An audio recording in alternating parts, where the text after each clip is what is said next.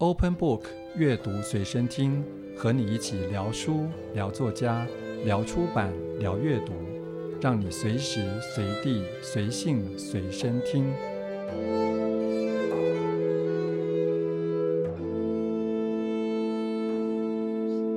欢迎收听今天的阅读随身听，我是吴家恒。在今天，我们很高兴能够邀请到洪芳怡来谈她的新书。Hello，大家好，我是芳宜。这是在阅读随身听第一次访谈你，但是呢，嗯、我们之前其实也就你上一本书，嗯嗯，对不起，我还是要用国语念，曲盘开出一蕊花，我不敢用台语念，你知道吗？开出几蕊花，我怕我念不标准被人家 笑，而且在这个领域里面，呃，可能很多人对这歌曲熟悉，所以听到有个人发音怪怪的，就我觉得会 比较挑剔。那在那本书的时候，我记得也跟方怡做了一个访访谈，嗯嗯，那时候我就问你说，那下一本呢？然后呢？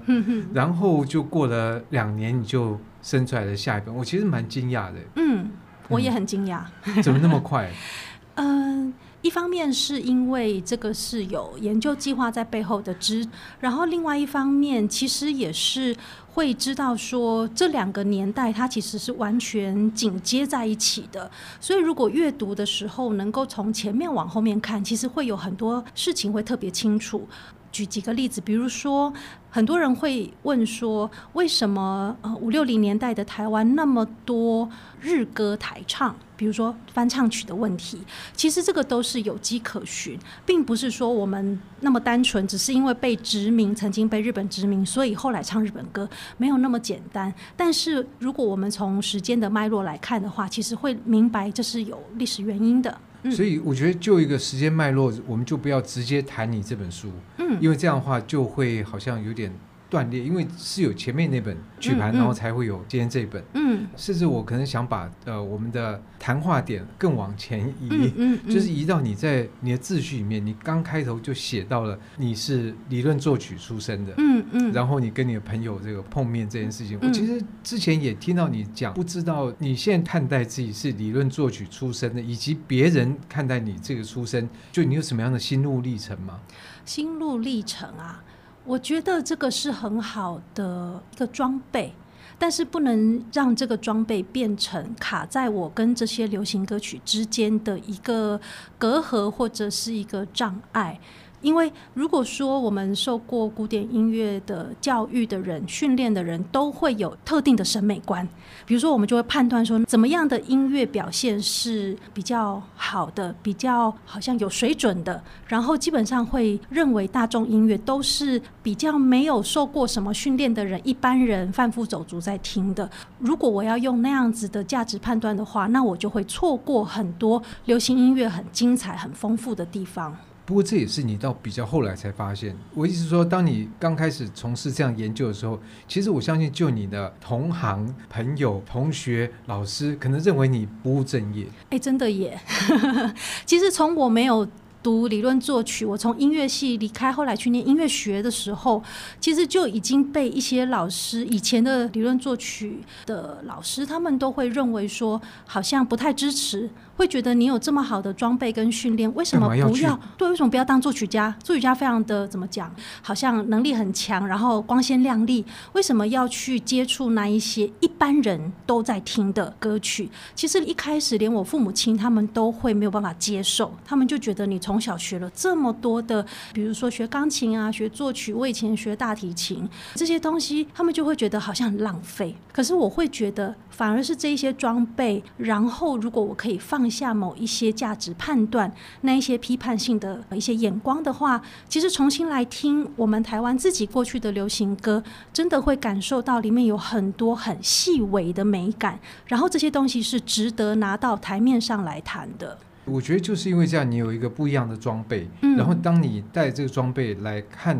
比如说在二十世纪一九三零年代之后的台湾流行音乐的发展，就会带着不一样的眼光。但这就表现在你前一本书的曲盘这本书里面。嗯嗯。那当然，在那个时期可以说处理完之后，就时间的顺序就是接下来的战后这一段。嗯。可是另外一个有趣的问题就出现。战争结束是一九四五年，那这当然这也代表了台湾的在治权上面的转换。那问题，你在这本书的时间的区段的终点，你如何去掐呢？其实为什么这一本书就是这么多歌曲，我从《波破王》《捕破网》这首歌开始写，就是因为。这首歌的创作者，他其实在战前也写流行歌，就是李林秋先生。但是我们就会看到这些曾经活跃在战前的音乐家，他们到了战后没有办法像以前，好像是可以仰赖唱片工业、唱片公司就可以生存。所以会看到有一个很大的断层。那个断层在于，假设我们从歌手来看，其实会更清楚，歌手几乎全部都消失了，可能只有一两个很零星的在战后有。录音，但是也是昙花一现，所以你会发现那个唱片产业这件事情，因为政权的转移，因为改朝换代，所以完全的改变。这样子的改变，其实会造成音乐的，比如说聆听上，或者是风格上，它其实会有一个蛮大的转变。这个转变，它是一个突然的转变嘛？因为你讲到唱片工业，就有可能，比如说在战争比较吃紧的一九四零年代，嗯、那时候台湾的这种民生的工业，我猜想，这唱片工业。不用后来的改朝换代，本身也受到蛮多的限制。它已经差不多从一九三八年之后，其实唱片公司可以说倒的差不多了，结束的差不多。然后如果是日资的话，其实都回到日本。所以其实到了四零年代，你只会看到非常非常零星的唱片公司，它可能比如说古伦美亚唱片公司，它也只是把过去的唱片重新再出一个有点像怀旧版本。就这样，他们没有新的作品，所以其实唱片工业已经停摆了。已经停摆的话，那到了战争结束、改朝换代，真的要重新再来，几乎是不太可能的事情，因为技术都跟着日本人离开了。所以，其实，在一九四六年之后，我要写这一段历史，其实我自己觉得挑战蛮大的。之前其实也我用想就觉得挑战很可怕。对，对，其实有一些呃内行人或者是一些比较了解这一段历史的人，他们听到我很想做一九四六，大概到一九五六年，他们其实都有一点觉得很可怕，因为这段时间之前不太有人是这么专注的。把那一段时间的历史全部挖出来，然后不只是要排顺序，因为其实当时就算出唱片，我们到现在很难判断它的年代。如果没有唱片，没有上面没有标示，上面没有标示。没有标示的话，比如说，难道就是每一次都能够听得出那个歌手他现在声音是几岁？那很难，太难了。但是我们可能会有一些其他小小的证据可以佐证某一些事情，但是还是很难。比如说广告吗？呃，可能会有，比如说少数的一些，比如说歌本。其实歌本是我蛮依赖的一个资料，因为你大概就会知道说，之前我们曾经传说某一首歌在什么时候才出来，但是我可能在一九四九年，比如说歌本我就看到了，或者是一九四九年某一个歌唱比赛或者是音乐比赛，我们可能就看到了，你就会知道它曾经出现过。就那个歌在那时候一定就已经出现过，对，所以你就可以判断，对对，什么歌它不可能再出现在某个年代。对，所以歌本很重要。还有另外一个我也很，所以这个印刷业很重要，出版业哦，超级重要。重要。另外一个很重要的是报纸的广播节目表，节目表里面偶尔你会看到它会印出当天唱了什么歌。这个的话，只要有蛛丝马迹，就是真的是上天下海去找，就是把它们全部都整理出来。所以我的书的最前面就是呃前言的部分，诶，是第一章第零章第二节，大概在前面的部分，其实我就有很清楚的列出。整个从战后，然后一直到唱片工业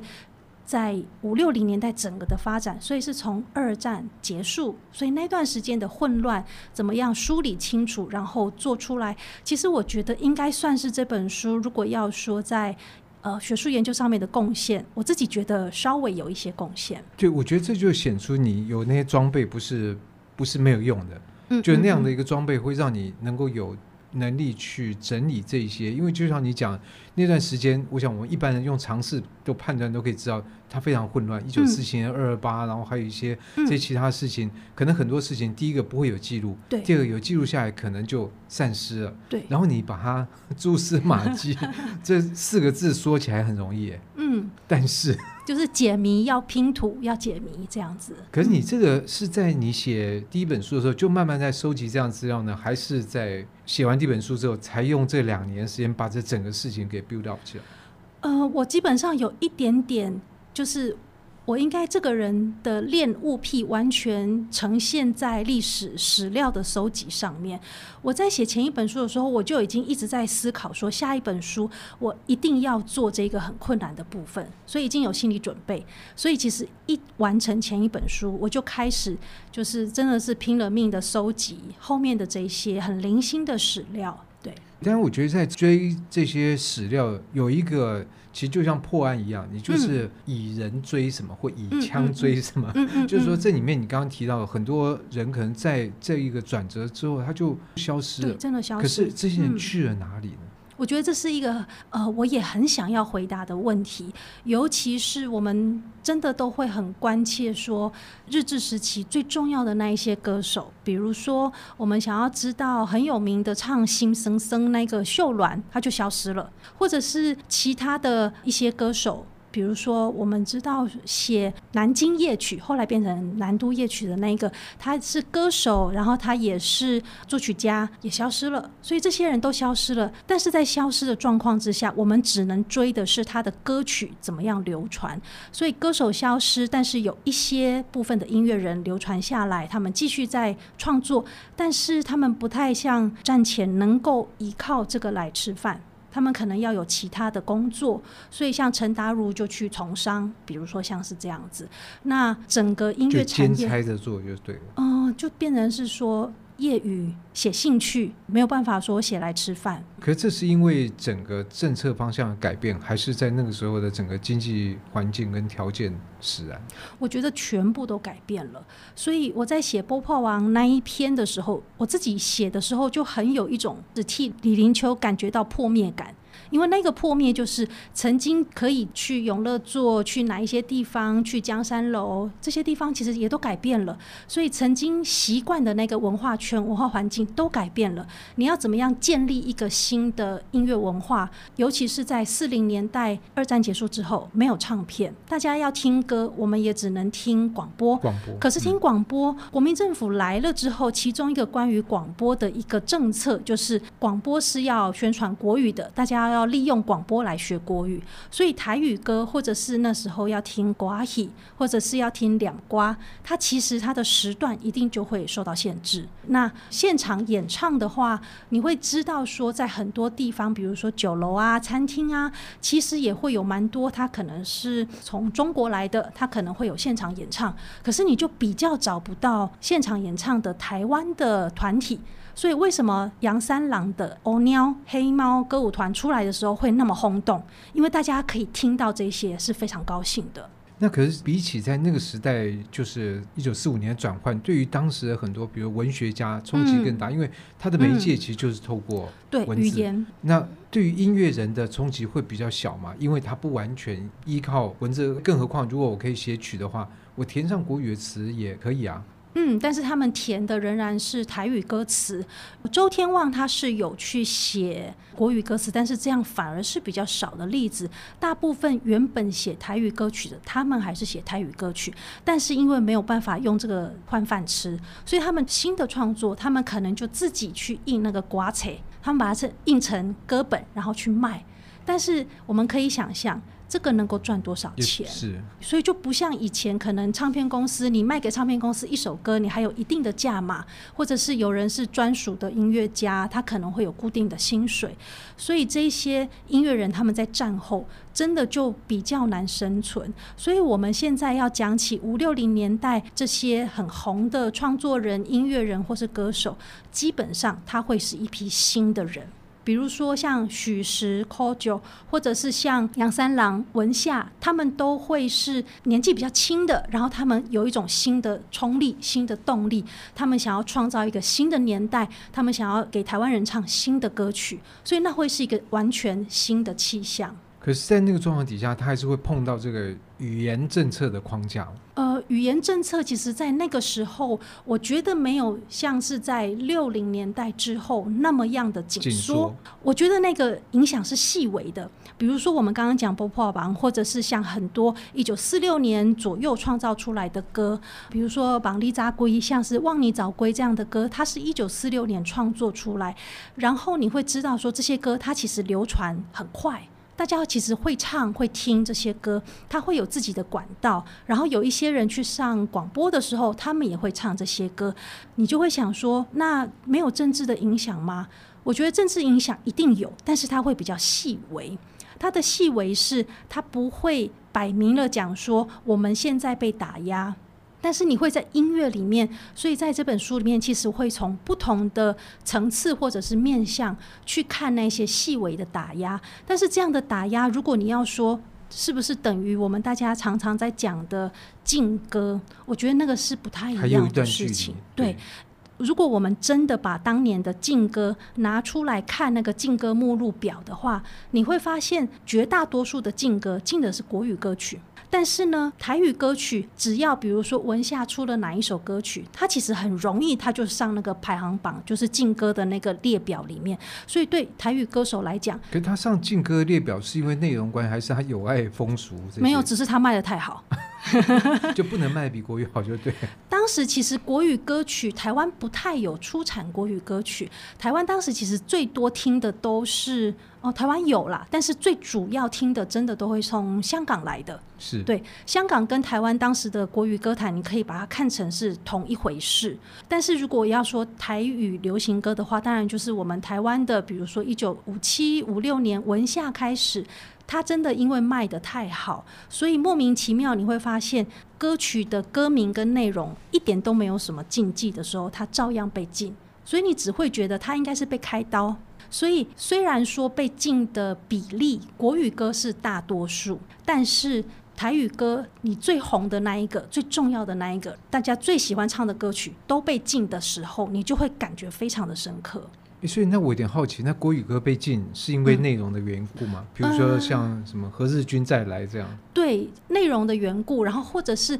你只要有一点点让人感觉到说啊，好像太负面啦、太消极啦，或者是只要有一点打情骂俏之类的歌曲，我其实有注意，因为我在更之前我做的是上海流行歌，就是华语歌曲的最早那个时期，三四零年代。然后我就有发现很有趣的事情是，大概一九三零年代，国民政府禁的歌，比如说李锦辉的某一首歌，一直到。一九七零年代，他就是真的是被禁四五十年，那是非常非常扯的事情。就是它的内容在我们现在看来当然没有什么，但是它有的时候真的就是因为太多人喜欢唱，对他们来讲这就是一件很可怕的事情。对，你要知道，国民政府以前是做这个新生活运动，所以对于这种道德有一种法西斯的洁癖这样子。对，所以我觉得像这种状况，就变成说，好像对当时的政府来讲，台语是一个外国话，你知道。嗯他知道这个跟庶民有关，他也没有想抱着说要进，你只要不要风头，不要压过我就可以。嗯、那所以他对于内容反而没那么敏感。嗯，于是呢就不会用这个内容的正确与否去决定要不要进，反而是根据他受欢迎的程度。因为我有去调一些档案资料来看，然后你会知道说。真的有人就是他就是跟着听每一节的广播里面放的哪一些歌，他会做记录。可是你就会偷偷的怀疑说，这些跟着监听的人他不一定那么懂台语，所以他常常写的字都怪怪的，你不知道他在写哪一首歌。他们不一定懂台语，所以这样资料也变成你在写这本书的去查阅的资料吗？我觉得很有趣的是，其实到最后我真的写下来的东西，真的不知道有没有我。找的资料的十分之一，对，我真的搜寻了非常多不同的资料，但是最后是剪裁成跟这一本书里面提到的歌曲直接相关的，然后有蛮多就是历史的部分，我就放在呃书的最前面的章节。嗯，我有点同情你刚刚说当初做这个工作的人，他也听不懂 他在听什么东西，然后每天一直听，对他得要教东西出来，就听到像什么就乱写这样，会写错字，对。不听了这么久还学不会，这个也实在是有点。也很为难他们，对。是，我记得那时候提到要处理这一段时期，我就觉得非常有趣。嗯、有趣的原因，就像你刚刚其实提到，在台湾本来就已经有台语歌谣的这么一个市场，然后呢，又因为政权转换的关系，所以有了香港来的歌，有了上海来的歌。嗯，照理来讲，这么丰富的音乐文化汇流在一起，应该它会变成一个充满养分的环境。啊、呃，我觉得音乐上面一定是有被影响。音乐本来就是流动的东西，然后尤其是台湾自己的流行歌曲，从战前就有很多外来的元素。对，我记得我在前一本书的时候，我甚至写说，这一些从日本来的影响，有点像是台湾受了二手的现代性，有点像是我们经由日本又在学了，比如说西洋的流行歌曲，所以那个翻唱啊，或者是战后的华语歌曲、国语歌曲的影响，它都是很铺天盖地的，但是我觉得一个有趣的一个事实，其实是大概在一九五六五七年的时候，全台湾的所谓的外省人，他的比例最近那个数字才出来，差不多其实只有台湾人口的十分之一，所以其实它的受众并没有那么多，但是它的声量是大的。可是，如果在我们说市场的销售上，流行歌曲如果卖得好，它就会继续出版嘛。如果十分之九的人都喜欢听的是，比如说文夏的歌，所以它当然就会变得很蓬勃。所以那个市场，它一定会在一开始四五零年代，绝对是比国语歌曲更大。的确，那十分之一可能在整个社经地位上面，或者他掌握资源分配上面，是处于比较重要的，或者是不一样的。对，但是就人口数来讲。那十分之一，他还是会买一张唱片嘛？他不可能因为这样买十张嘛？买唱片，而且要注意的是，当年其实台湾自己的唱片业或者是唱片技术，其实并没有那么发达。四零年代末到五零年代初的时候，其实并没有太多的唱片技术。所以我在书里面其实就写到说，国民政府其实带来了很多东西，但是他没有带来的就是唱片技术。所以当时台湾人如果想要自己制作出一张唱片，他们可能会。会想要去日本问，或者是他们就土法炼钢，更多时候真的就是土法炼钢，但是做出来的那个唱片的声音，真的音质很差。我曾经在 YouTube 上面看过，所以比战前差更差，因为那是土法炼钢。所以我曾经看过有一个 YouTube 上面，就是有人贴了一首大概五零年代初的台湾的唱片，下面就有人写说：“你骗人，这个不可能是五零年代的歌曲，五零年代怎么会有声音那么差的唱片？嗯、这应该是二零年代的。”就是像这样子。那所以你在讲这个战后，就包括你在书里面所提的，包括文夏、纪录侠这些、嗯、这些新一代的这个歌手跟声音，嗯、它跟整个战后台湾唱片工业的发展有什么样的关联？如果要说整个台湾自己台语歌的兴起，其实绝对是要跟文夏绑在一起，因为文夏的歌曲大卖，造成他所属的那个唱片公司台南的亚洲唱片，整个就等于是突然冲出来，对，然后就变成龙头霸主的地位。亚洲唱片他也很聪明，他的录音器材真的比较好。然后他更聪明的，为什么他本来就比较好？哦，没有，他们很有概念的，就是那个老板蔡文华很有概念的，他知道要选好的，他去买了很好的器材，然后他们也很重视音质音效。投资万一。又没有卖好，不是就失败了？所以他很聪明，他一开始他就找了文夏来合作，因为他发现这个在广播上面会唱歌，然后在台南其实蛮红的这个年轻人，他的音乐感或者是音乐的那个直觉很好，商业直觉很好，所以一开始在一九五六年左右他们合作，然后呢，唱片卖得非常好之后，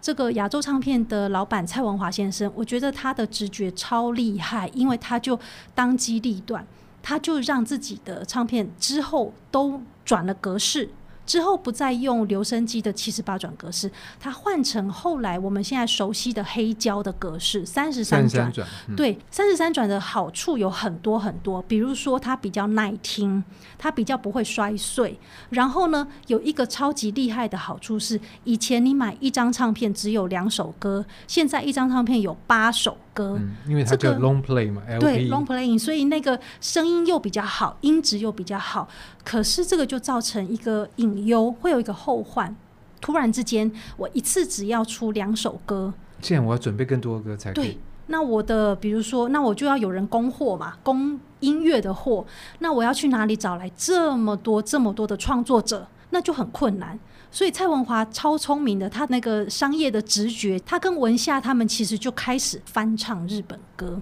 所以跟台湾自己的创作人不够，还有跟台湾自己的编曲者不够很有关系。因为从战前其实台湾就没有培养编曲人才，以前台湾我们听绑存轰、乌雅辉这些歌曲，他的编曲人才都是日本人提供的，然后他们技术又非常好。所以如果听战前的唱片，我们只要一听，我们其实很容易分辨，有一些是台湾人自己编曲的，你就真的觉得滴滴啦啦。欸你这就是你学理论作曲就派上用场，一听他就知道，嗯，这个编曲手法。对，而且我大概听一听，我也知道说，这个人可能只学了，比如说一年的作曲，然后他的和声学不太好之类的。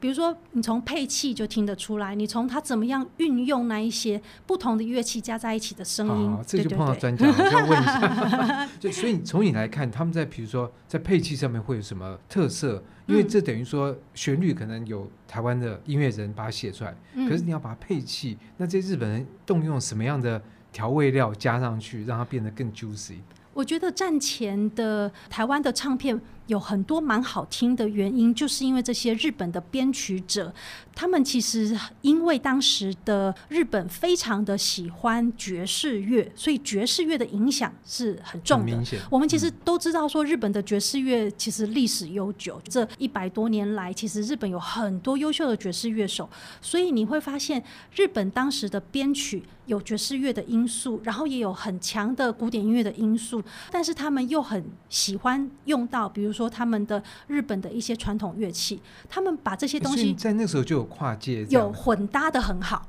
你会觉得很平衡。然后呢，因为日本，那我打一下岔，那为什么台湾的这个音乐教育没有学到这个，反而是好像感觉从战后就非常讲究一种纯粹性，嗯、就是因为国民政府带来的音乐家。就是 很讲究，比如说西洋音乐，这个其实跟您刚才讲到的新生活运动很有直接的关系。其实，在是一个很窄化的美学的。对，在三四零年代，在上海或者是在整个中国，国民政府他们对于流行音乐这件事情都是非常感冒的。其实不要说三四零年代，其实从二零年代左右，你就会看到他们有很多的文字的攻击，比如说萧友梅啊这些人，他们其实就很攻击流行音乐的创作者、流行音乐的歌唱者。所以这个是你说战后的台湾为什么是这个？这样子的音乐的呃价值观的导向，其实往前推，你会看到从新生活运动就有很明显的脉络。嗯，那讲回那个，那我其实你在讲的时候，我一直有个好奇，因为你在这本书比较没有提到，一般如果在台湾这个古典音乐的这个脉络里面，大概会接触到比较或接受比较早期的音乐家，就包括像郭志远。包括像吕全生，这个当然都是他去日本有日本的这个脉络，也去日本学了正式的专业的音乐训练，然后可能也接受过某些作曲的训练，特别像郭志远这样的。所以那他们的音乐难道在战后编曲人才缺的情况底下，机会没有跑到他们身上去吗？我相信他们也不太想要来帮流行音乐编曲。我觉得那个壁垒分明这件事情，其实，在战后的台湾的音乐界，它其实是明显的。对，虽然我们知道说，像是。《望你早归》这首歌曲，其实就是在广播电台里面，吕泉生他其实很鼓励杨三郎创作。可是除此之外，他有没有在他的音乐里面，比如说想要跟他一起合作写音乐，这个又是另外一回事情。对，我觉得古典音乐的高跟大众音乐的低，其实从战后这些东西完全都看得出来，那个痕迹非常的明显。我觉得这个态度影响后来非常深远哈，嗯，以至于说你要在刚刚开始做这样。研究可能都觉得有点辛苦，我觉得会有一点格格不入。比如说大众音乐的人也会觉得我这样的背景，我能够哎，你来冲啊！嘿嘿，就是我能够听得懂吗？我能够跟他们融入吗？但是在古典音乐，比如说以前我去参加同学会，然后同学问我在做什么，然后我讲讲一讲，他们就会觉得你好奇怪哦，怎么会跑到这边去？然后大家都在讨论说，比如说他们去参加什么什么样的表演啊，去哪里巡回演奏，这个我就点点。嗯，你 走了一条不太一样的路。嗯、对。不过我相信这样的状况应该会越来越少，因为你已经写了两本书，而且这一个，我觉得大家可能觉得史料非常难去整理、爬书、收集的，结果你写出来一个四百多页的书。这怎么回事？但是我真的必须要讲的是，这一本《今夜来放送》这本书里面每一个篇章的分量都是轻的，大概就是三千字左右。然后在写作上面，在文字上面，其实应该它会是比较好吞下去，它是好读的，它会是比较有趣的阅读经验，就跟前一本就是曲盘开出一蕊花会有相当大的落差。对，对我看的文字，我感觉这本书的文字更精炼呢。哦，谢谢。对，就是说它的质地让我觉得，就光是。看文字本身就是一一个很好的欣赏，觉得非常的棒。我觉得你一定真呕心沥血，在花了很多力气去布置那个那个文字。嗯，而且其实这四十几篇，将近五十篇，我都是希望它是用不同的切入角度，比如说像是文夏的歌曲很多篇，但是我都是用不太一样的方式去诠释它。所以假设比如说你特别喜欢洪一峰他的歌曲，或者是喜欢记录侠的歌，如果把他们的歌曲并排着看，你会看到很多不一样他们的面相，也就是每一篇我其实都尝试用不一样的方式去诠释他们。对，而且像这本书其实刚翻开就有一一些应该是彩色页，嗯嗯，那就是说我们刚刚讲文字漂亮啊，这文字漂亮有一种是花拳绣腿式，就是看起来觉得哎很美这样，可我觉得你在写这些东西都觉得哇，你讲的。很准哎、欸，就是这样。比如说你讲洪一峰，你就写说他起飞前的酝酿期近二十年，仿若以岁月齿轮碾磨掉创作与演唱中的棱角与气焰。你知道，像这句话，我觉得就不是听一两首洪一峰的人就可以写出来的论断哎，所以我觉得哇，好厉害。呃，我觉得跟前一本比起来，前一本还是会学术味比较重一点，就是希望它四平八稳，然后全部都要面面俱到。但是这一次在写的时候，真的会比较希望我自己能够沉潜到每一个歌手的声音里面去，所以其实是还是从他们的声音本质来出发。我觉得那一些作曲的训练、编曲或者是创作的训练，它都是我的。有点像是我已经本能的可以拥有那些东西，但是怎么样听出他们每一个人歌曲里面声音的不同，我觉得是这本书最大的挑战。对，我可以想象你可能就在花莲，嗯，然后一直听，一面听一面想，然后写写了再改再修再听，嗯、就往复这样的过程。然后还有当然就是要爬出很多史料，嗯，对，是一个我觉得蛮折磨，然后蛮沉重的工作，因为等于是。假设我写了五十首、六十首、七十首，那我就是要把自己丢进这些歌曲里面，可能就是五十次、六十次、七十次不同的歌曲，然后一再的沉浸进去，然后一再的再出来，然后整理，等于是我家可能就是在过去的这段时间，永远都是在听这些歌曲。你如果经过我家的话，外面就是一直听到我在听这些歌，从早上到深夜。邻居没有抗议吗？呃，说可以换一首歌吗？我邻居好像还好，是在就是我快要写完这本书的时候，对面才搬来有人住，好险。对，不然话说，小姐是不是拜托你可以换一首？对，不过其实这是岔出去另外问题，就是回到你是理论作曲的，因为理论作曲有时候要学的是你要发展自己的风格。嗯，可是你在这一些音乐。人的作品面，其实你一在听，就像刚才我们看到洪一峰这个，其实你也在碾磨掉你的棱角，嗯，就是你要让自己变成一个透明的，越锻炼越透明。不然的话，你是有颜色的一块玻璃，嗯，我们透过你的眼睛，我们就看到哦，许诗很好，哦，洪云峰不好，哦，记录下好。你知道，你要把自己弄到是一个越来越透明、越纯净，这是磨掉你本身做一个作曲家的棱角，会不会这样？会，而且这个件事情要非常的。正视这件事情，就是我很高兴嘉恒哥有观察到这件事情，因为其实，在写前一本书跟这本书的时候，我对自己的期许都是，我希望大家尽量看不出来我自己。特别喜欢或是不喜欢哪一些歌手？看不出来。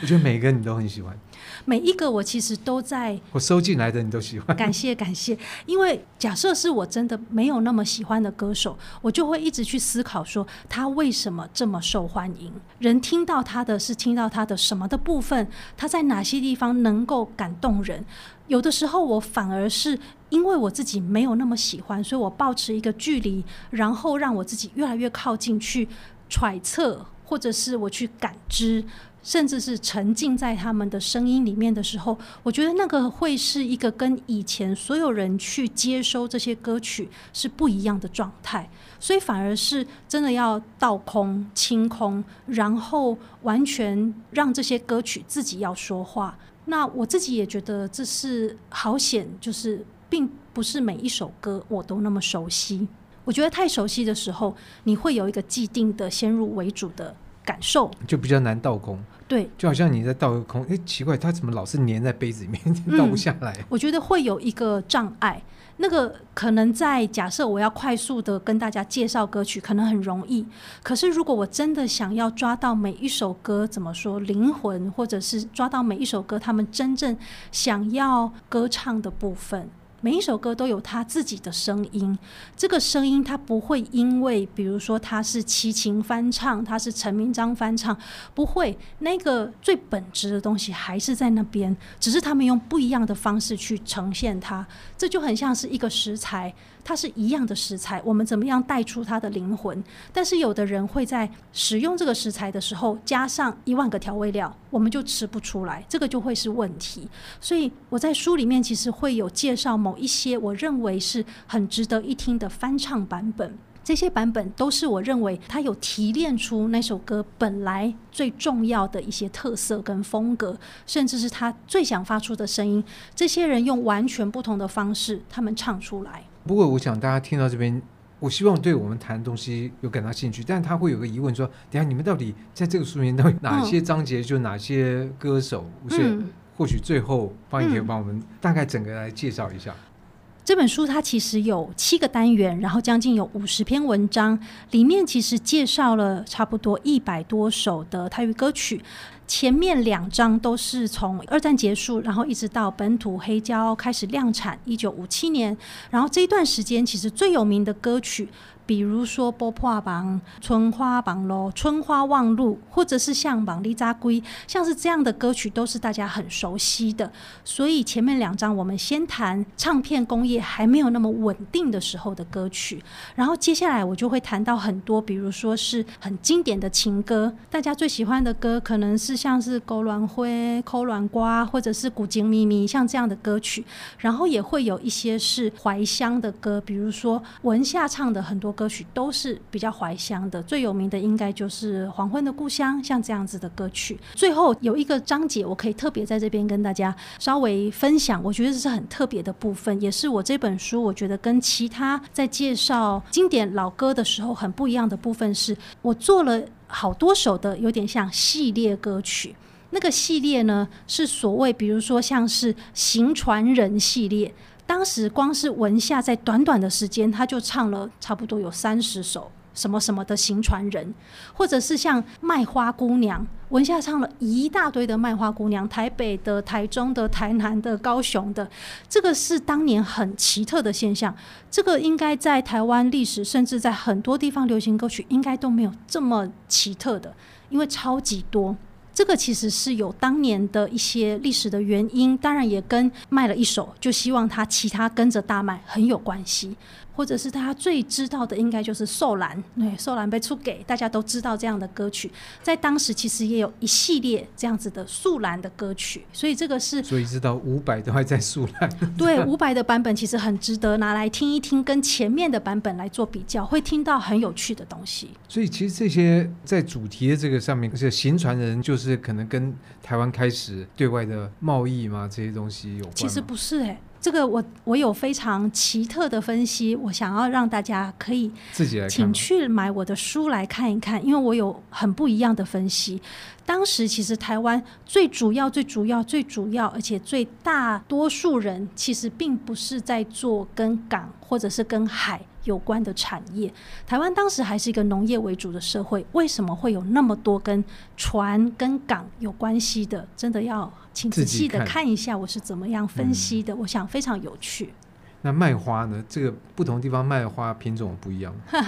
卖花这个也是我觉得超级好玩的，而且我其实还找了当年所有的，比如说广告啊，然后当年的电影啊，就是当年是不是真的在，比如说有很多摄影家，有没有人拍到很多的卖花姑娘？答案是没有。如果没有的话，为什么当年有那么多卖花的歌曲？那个花到底代表的是什么样的意涵？其实我相信，在那个时代，卖花这件事情，它其实不只是花而已。花只是一个象征，只是一个让我们可以寄托希望，或者是让我们可以觉得说，我花很少的钱，我就可以看到家里面有漂亮的花，或者是我在街头上可不可以看到一个漂亮的女生在跟我讲话，她希望我可以买一朵花，这是很少的钱就可以换到的事情。好喽，那要真的要看我的书喽。但我不知道是也有可能，比如说一个乡下女子，她来到城市，她不见有太多专长或机会。那卖花其实是一个可能很快的可以谋生的方式。嗯，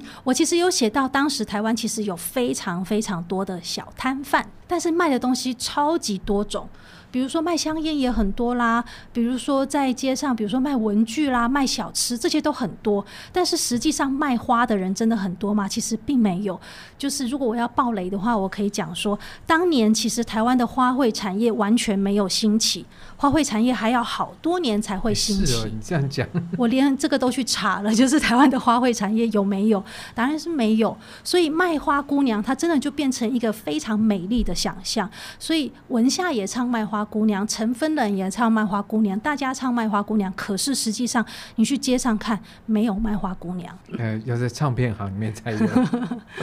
然后在这本书的，但就是书店里面有，那有电子书吗？有，这次会有。哇，所以这读者就是可以在买实体的书或者是电子书，然后今夜来放松，那今夜来读书这样子。对，而且我们有准备歌单。按照我这一本书里面，包括我推荐的歌曲跟他们的比较，我认为很值得一听的翻唱版本，我们会把它收到歌单里面，大家都可以对照着书来读。既然提到翻唱，就是当然，我觉得翻唱在古典音乐里面，实际上也不能说很多。就是其实一个歌剧，不同的歌手唱，他的方式当然就会不一样。但是这不是我们一般讲翻唱。对。但在流行音乐里面，在国外也很多。那当然在台湾歌谣里面也是有这样的一个状况。所以以你的专业配备来讲，你在看这样一首一个旋律的时候，我想这也是那些翻唱歌手在做的事情，就是他要在这里面找到新的可能性。来诠释原来这个，而且这也是他想得到，也做得出来，而且他也觉得市场会去接受的。嗯、所以你觉得，就是什么样的旋律，它具有什么样的特色，让人觉得说，哎，这个东西具有一种好像翻唱的可能性吗？嗯，我觉得您提到的那个“可能性”三个字，我觉得是一个蛮重要的一个关键。在台湾，其实我们知道非常多的台语歌手，他们可能就是唱了很大量、很大量的翻唱，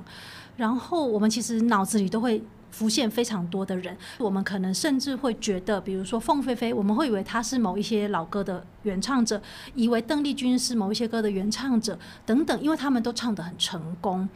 但是在我这本书里面，我特别会点名的某一些歌曲，或者是某一些版本，比如说侯孝贤、谢明佑他们唱的《港边惜别》。或者是像是蔡振南唱的《烟酒歌》，为什么我会特别提到他们？就是他们唱出了新的可能性，但是他们把那首歌原本的精髓，它仍然是保存着。